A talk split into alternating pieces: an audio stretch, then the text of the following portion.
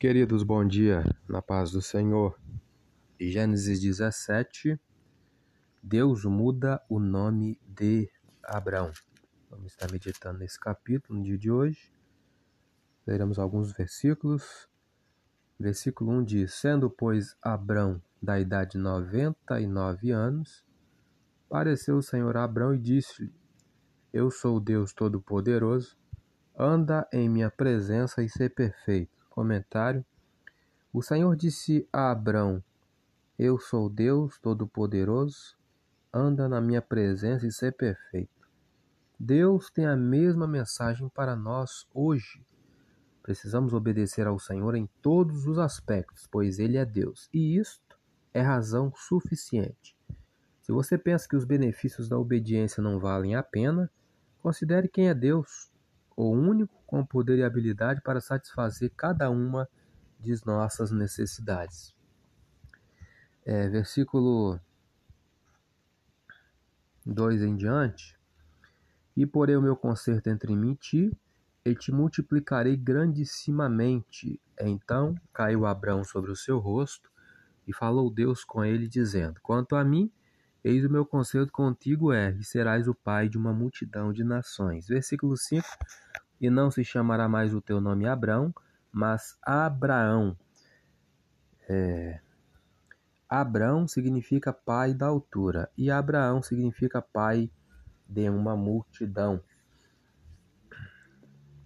É, comentário do versículo 5: Deus mudou o nome de Abrão para Abraão, pai de numerosas nações, pouco antes da concepção do filho prometido. Deste momento em diante, a Bíblia o chama de Abraão. Versículo 6 em diante: E te farei frutificar grandissimamente, e de ti farei nações, e reis sairão de ti. E estabelecerei o meu conserto entre mim e ti, e a tua semente depois de ti em suas gerações, por conserto perpétuo, para te ser a ti por Deus, e a tua semente depois de ti. E te darei a ti a tua semente depois de ti, a terra de tuas peregrinações, toda a terra de Canaã em perpétua possessão, e ser-lhe-eis o seu Deus. Comentário. Por que Deus repetiu seu pacto com Abrão? Por duas vezes ele havia mencionado este acordo. Lá em Gênesis 12, 12 e Gênesis 15, né? Aqui, no entanto, Deus estava focalizando o pacto e preparando a sua execução. Ele revelou a Abraão várias partes específicas deste pacto. Primeira parte, Deus daria a Abraão muitos descendentes. Segunda, muitas nações descenderiam dele. Terceira, Deus manteria seu pacto com os descendentes de Abraão. E quarto, daria aos descendentes de Abraão a terra de Canaã. Versículos 9 e 10. Disse mais Deus a Abraão: Tu, porém, guardarás o meu conserto, tu e a tua semente depois de ti, nas suas gerações. Este é o meu concerto que guardareis entre mim e vós e a tua semente depois de ti, que todo macho será circuncidado. Comentário: Por que Deus requereu a circuncisão? Primeiro, como sinal de obediência a Ele em todos os aspectos. Segundo, como sinal de pertencer ao povo com quem Deus fizera um pacto. Uma vez circuncidado, não havia retorno. O homem seria identificado como um judeu para sempre. Terceiro, como um símbolo de entre aspas, tirar a velha vida de pecado, purificando o coração e dedicando a si mesmo a Deus. Quarto, possivelmente como indicador de prosperidade. A circuncisão, acima de tudo, separava o povo de Deus de seus vizinhos pagãos. Nos dias de Abraão, isto era essencial para desenvolver a pura adoração ao verdadeiro Deus. Versículo 11 em diante e circuncidareis a carne do vosso prepúcio, e isso será por sinal, e isso será por sinal do concerto entre mim e vós. O filho de oito dias, pois, será circuncidado, todo macho nas vossas gerações, nascido na casa e o comprado por dinheiro, a qualquer estrangeiro que não for da tua semente. Com efeito, será circuncidado nascido em tua casa e o comprado por teu dinheiro. Estará o meu concerto na vossa carne, por conserto perpétuo. E o macho com prepúcio, cuja carne do prepúcio não estiver circuncidada, aquela alma será extirpada dos seus povos. Quebrantou o meu conserto. Comentário para terminarmos aqui. É, Deus estava fazendo um pacto ou contrato com Abraão. Os termos eram simples. Abraão teria de obedecer a Deus e circuncidar todos os machos em sua casa. A parte de Deus seria dar a Abraão herdeiros, propriedade, poder e riqueza.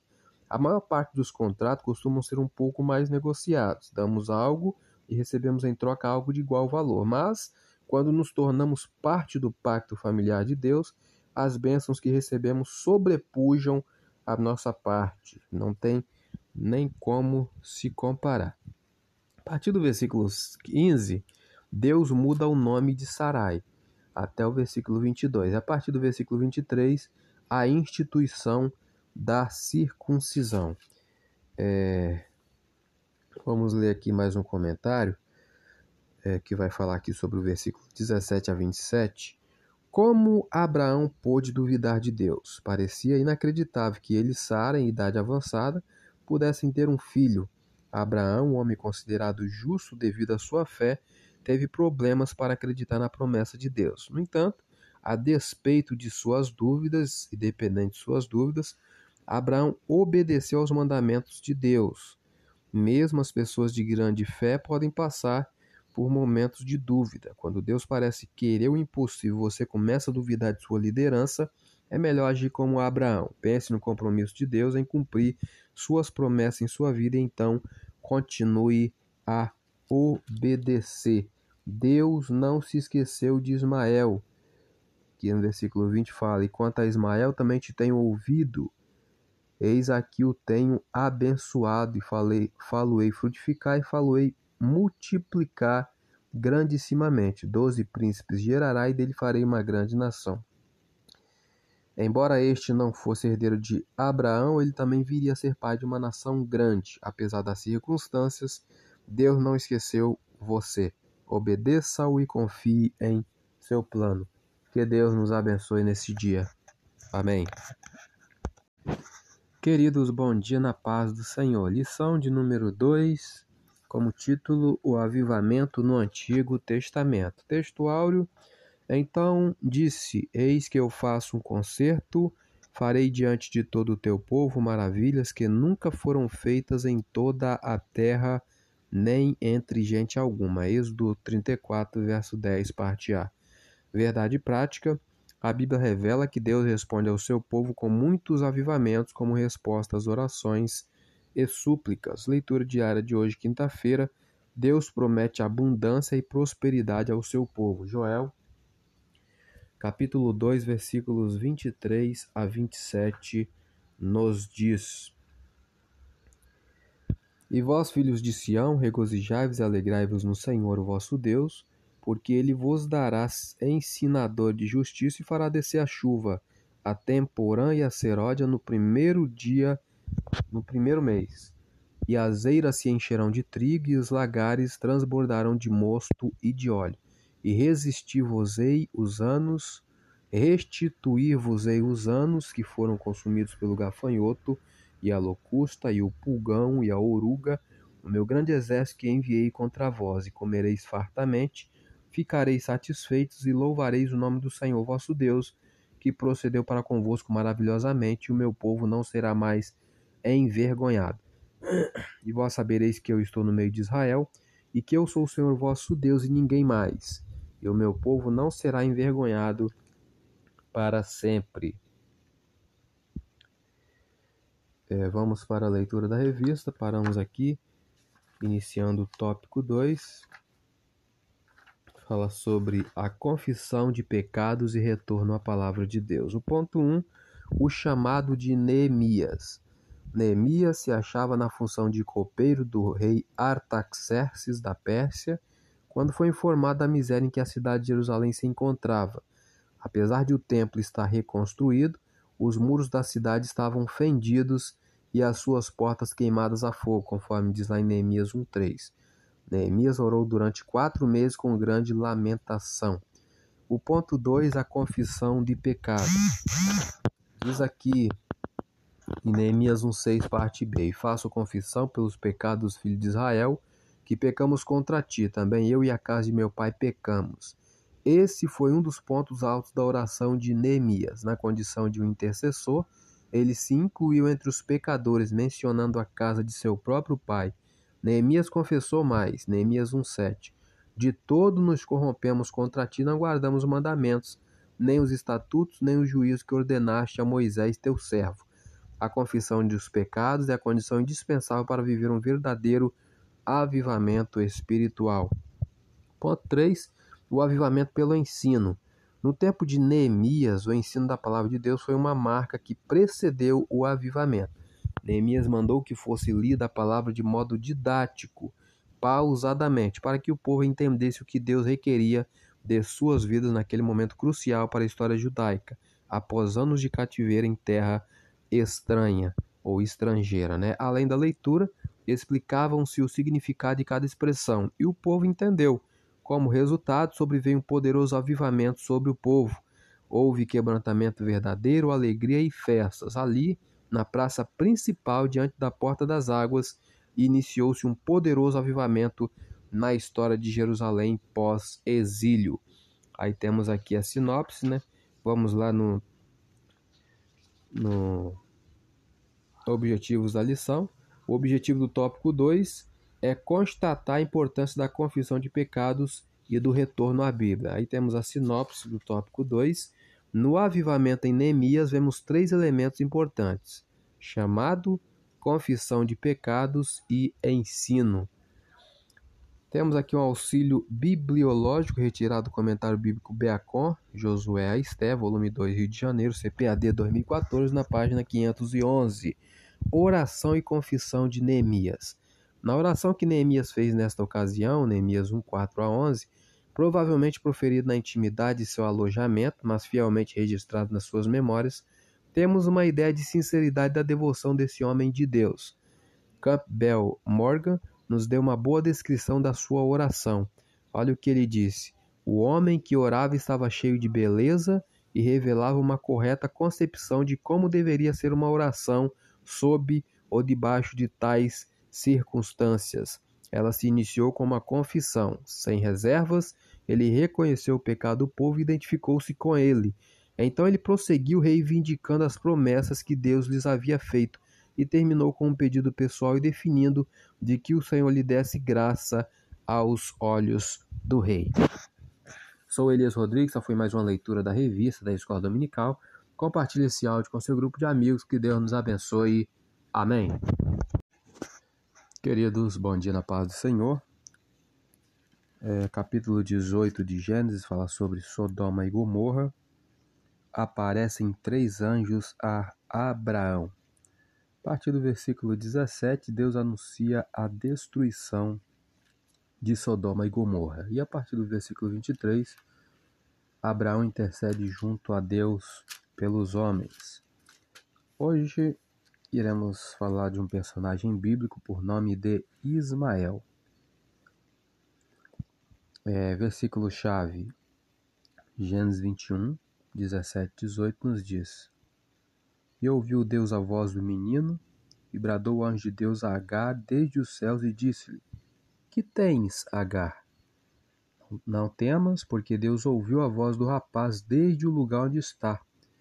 Ergue-te, levanta o moço e pega-lhe pela mão, porque eu dele farei uma grande nação.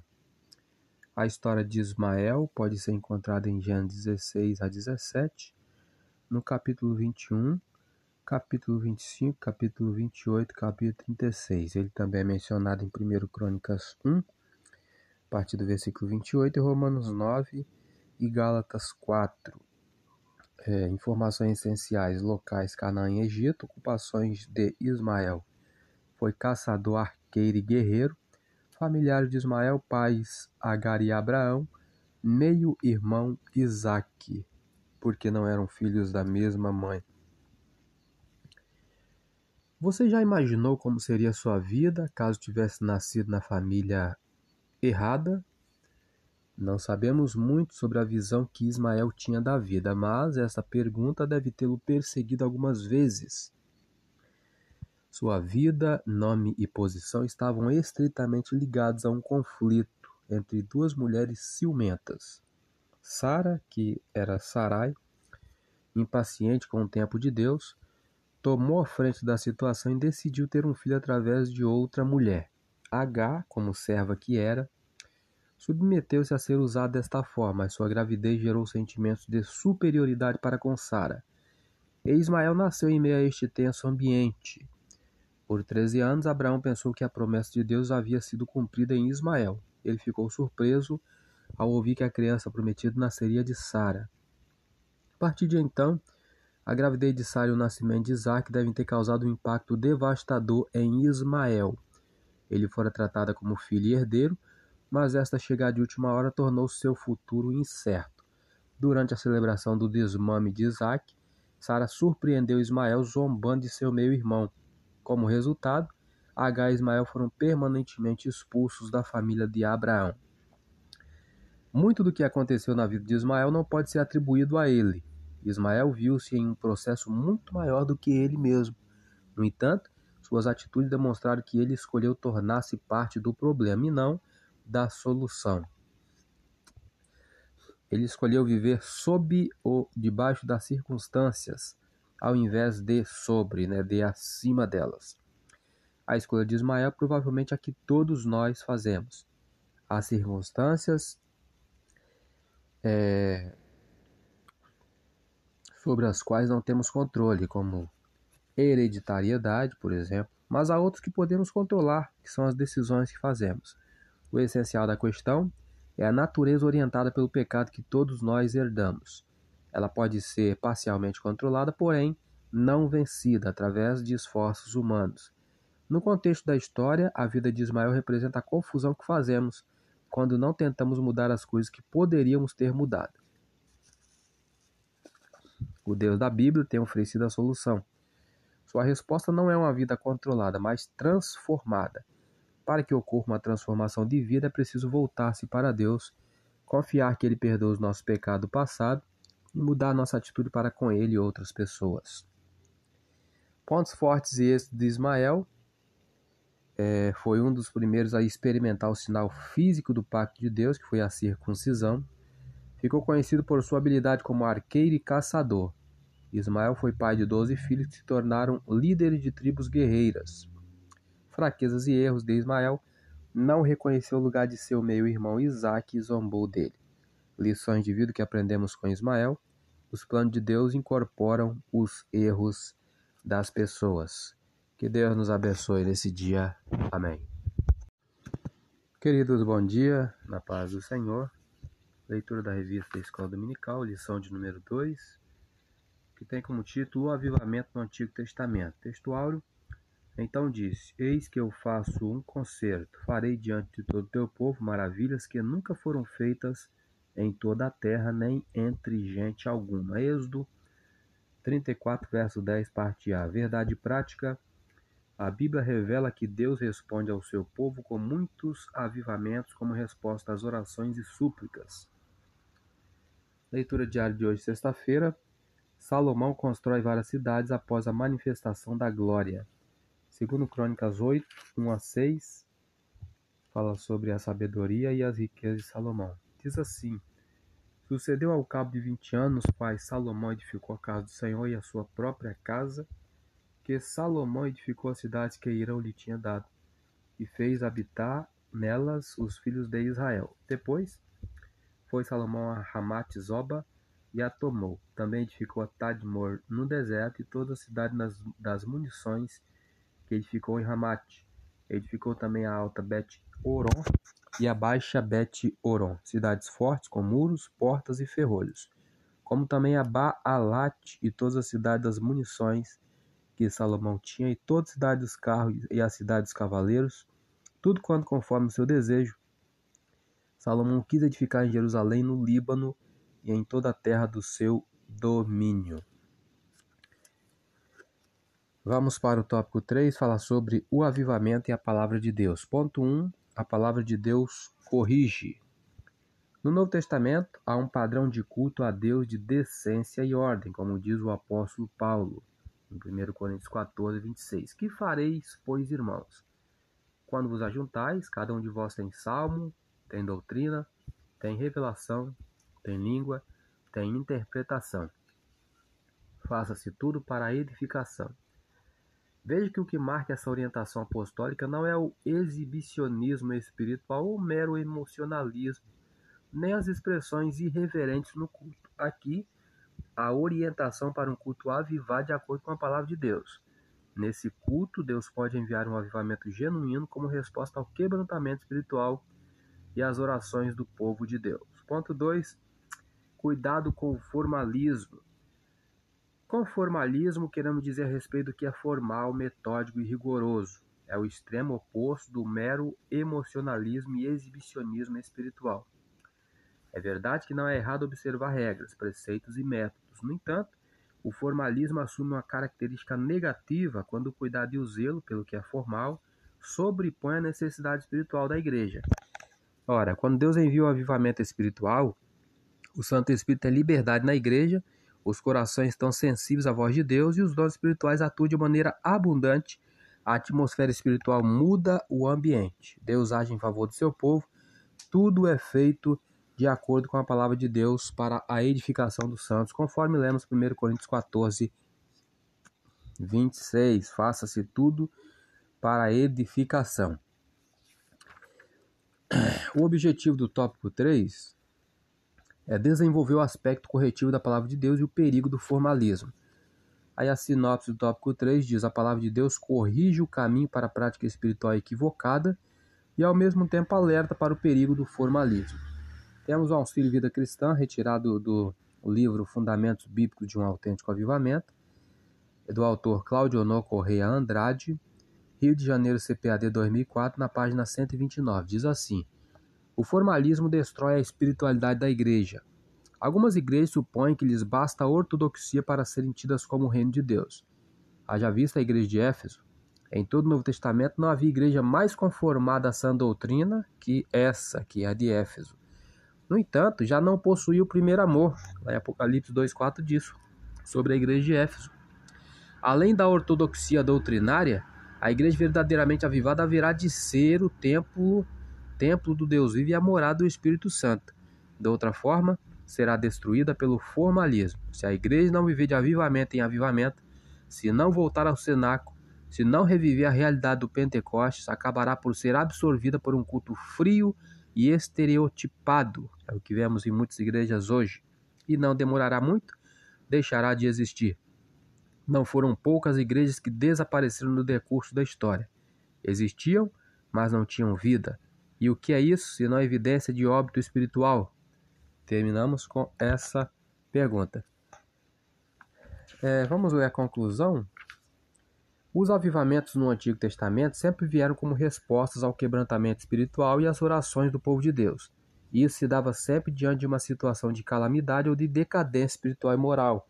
Por misericórdia e bondade, Deus promovia a restauração de Israel. Que esses avivamentos veterotestamentários nos despertem para fazer a vontade de Deus nestes tempos de frieza e mornidão espiritual atuais. Sou Elias Rodrigues, essa foi mais uma leitura da revista da Escola Dominical. Compartilhe esse áudio com seu grupo de amigos, que Deus nos abençoe. Amém. Queridos, boa tarde na paz do Senhor. Lição de número 2, que tem como título O Avivamento no Antigo Testamento. Textuário então disse: Eis que eu faço um concerto Farei diante de todo o teu povo maravilhas que nunca foram feitas em toda a terra, nem entre gente alguma. Êxodo capítulo 34, verso 10, parte A. Verdade prática, a Bíblia revela que Deus responde ao seu povo com muitos avivamentos como resposta às orações e súplicas. A leitura diária de hoje, sábado, o avivamento com fogo e trovões. Êxodo 19, 16 a 19 nos diz: e aconteceu ao terceiro dia, ao amanhecer, que houve trovões e relâmpagos sobre o monte, e uma espessa nuvem, e um sonido de buzina muito forte, de maneira que estremeceu todo o povo que estava no arraial. E Moisés levou o povo fora do arraial ao encontro de Deus e puseram-se em pé do monte, ao pé do monte. E todo o monte Sinai fumegava, porque o Senhor descera sobre ele em fogo, e a sua fumaça subia como fumaça de um forno, e todo o monte tremia grandemente, e o sonido da buzina ia crescendo em grande maneira, Moisés falava e Deus lhe respondia em voz alta. É, já lemos toda a revista, né? A palavra-chave dessa lição é Antigo Testamento. Vamos fazer uma conferência aqui nas perguntas, revisando o conteúdo. Pergunta de número 1: um, O que Deus fez por intermédio de Moisés? A resposta é: por intermédio de Moisés, ele exerceu juízo sobre Faraó de maneira poderosa, enviando dez pragas ao Egito, fazendo com que o rei Egito deixasse o povo israelita sair do Egito. Essa é a resposta da pergunta de número 1. Um. Pergunta de número 2. Qual foi a reação do povo à exortação de Samuel? Resposta: O povo se humilhou diante de Deus e buscou o Senhor, que lhe deu uma grande vitória. Essa é a resposta da pergunta de número 2.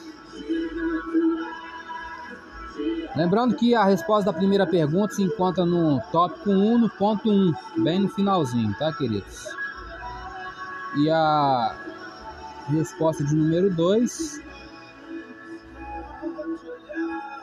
Resposta número 2 se encontra aqui. Ponto 2.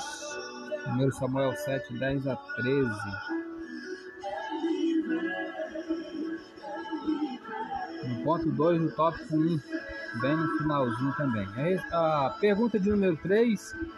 O que caracterizou o avivamento em Neemias? A resposta é confissão de pecados e retorno à palavra de Deus. Aí temos aqui a resposta à terceira pergunta. Está aqui no tópico 2, né? E temos aqui o subtítulo. O chamado de Neemias, a confissão de pecados e o avivamento pelo ensino. A pergunta de número 4 qual foi a marca ou qual foi uma marca que precedeu o avivamento no tempo de Neemias? A resposta: no tempo de Neemias, o ensino da palavra de Deus foi uma marca que precedeu o avivamento. Está aqui no ponto 3 do tópico 2, logo no começo. E a quinta pergunta: o que acontece quando Deus envia um avivamento? A resposta bem longa.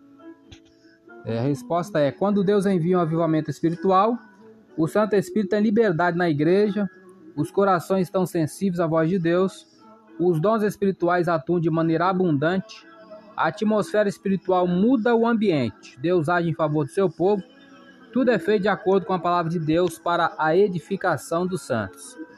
A resposta na sua revista você vai encontrar no finalzinho do ponto 2 do tópico 3. Ponto 2, tópico 3. Sou Elias Rodrigues, essa foi mais uma leitura da revista da Escola Dominical. Compartilhe esse áudio com seu grupo de amigos. E amanhã, procure uma igreja evangélica para aprender da palavra do Senhor. Amém.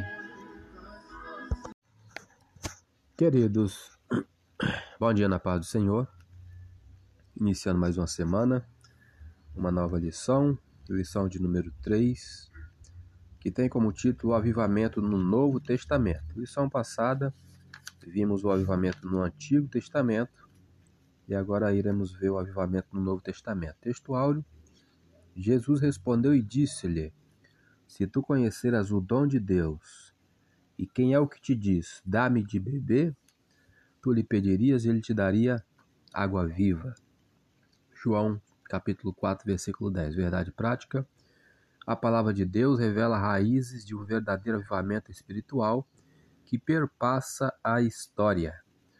A leitura diária de hoje, segunda-feira, Jesus ensinava com autoridade, diferentemente dos escribas. Mateus 7,28 nos diz. E aconteceu que, concluindo Jesus este discurso, a multidão se admirou da sua doutrina Ainda o 29, porquanto os ensinava com autoridade e não como os escribas. Leitura bíblica em classe, João 4, versos 7 até o 15, diz assim: Veio uma mulher de Samaria tirar água, disse-lhe Jesus: Dá-me de beber, porque os seus discípulos tinham ido à cidade comprar comida. Disse-lhe, pois, a mulher samaritana: Como, sendo tu judeu, me pede de beber a mim, que sou mulher samaritana? Porque os judeus não se comunicam com os samaritanos. Jesus respondeu e disse-lhe: Se tu conheceras o dom de Deus e quem é o que te diz, dá-me de beber, tu lhe pedirias e ele te daria água viva. Disse-lhe a mulher: Senhor, tu não tens com que atirar e o poço é fundo. Onde, pois, tens a água viva? És tu maior do que Jacó, nosso pai, que nos deu o poço, bebendo ele próprio dele, os seus filhos e o seu gado? Jesus respondeu e disse-lhe: Qualquer que beber desta água tornará a ter sede, mas aquele que beber da água que eu lhe der nunca terá sede, porque a água que eu lhe der se fará nele uma fonte de água a jorrar para a vida eterna. Disse-lhe a mulher: Senhor, dá-me dessa água para que não mais tenha sede não venha aqui tirá-la. Temos aqui o plano de aula, introdução. Nessa terceira lição, veremos um panorama geral a respeito do avivamento do Novo Testamento.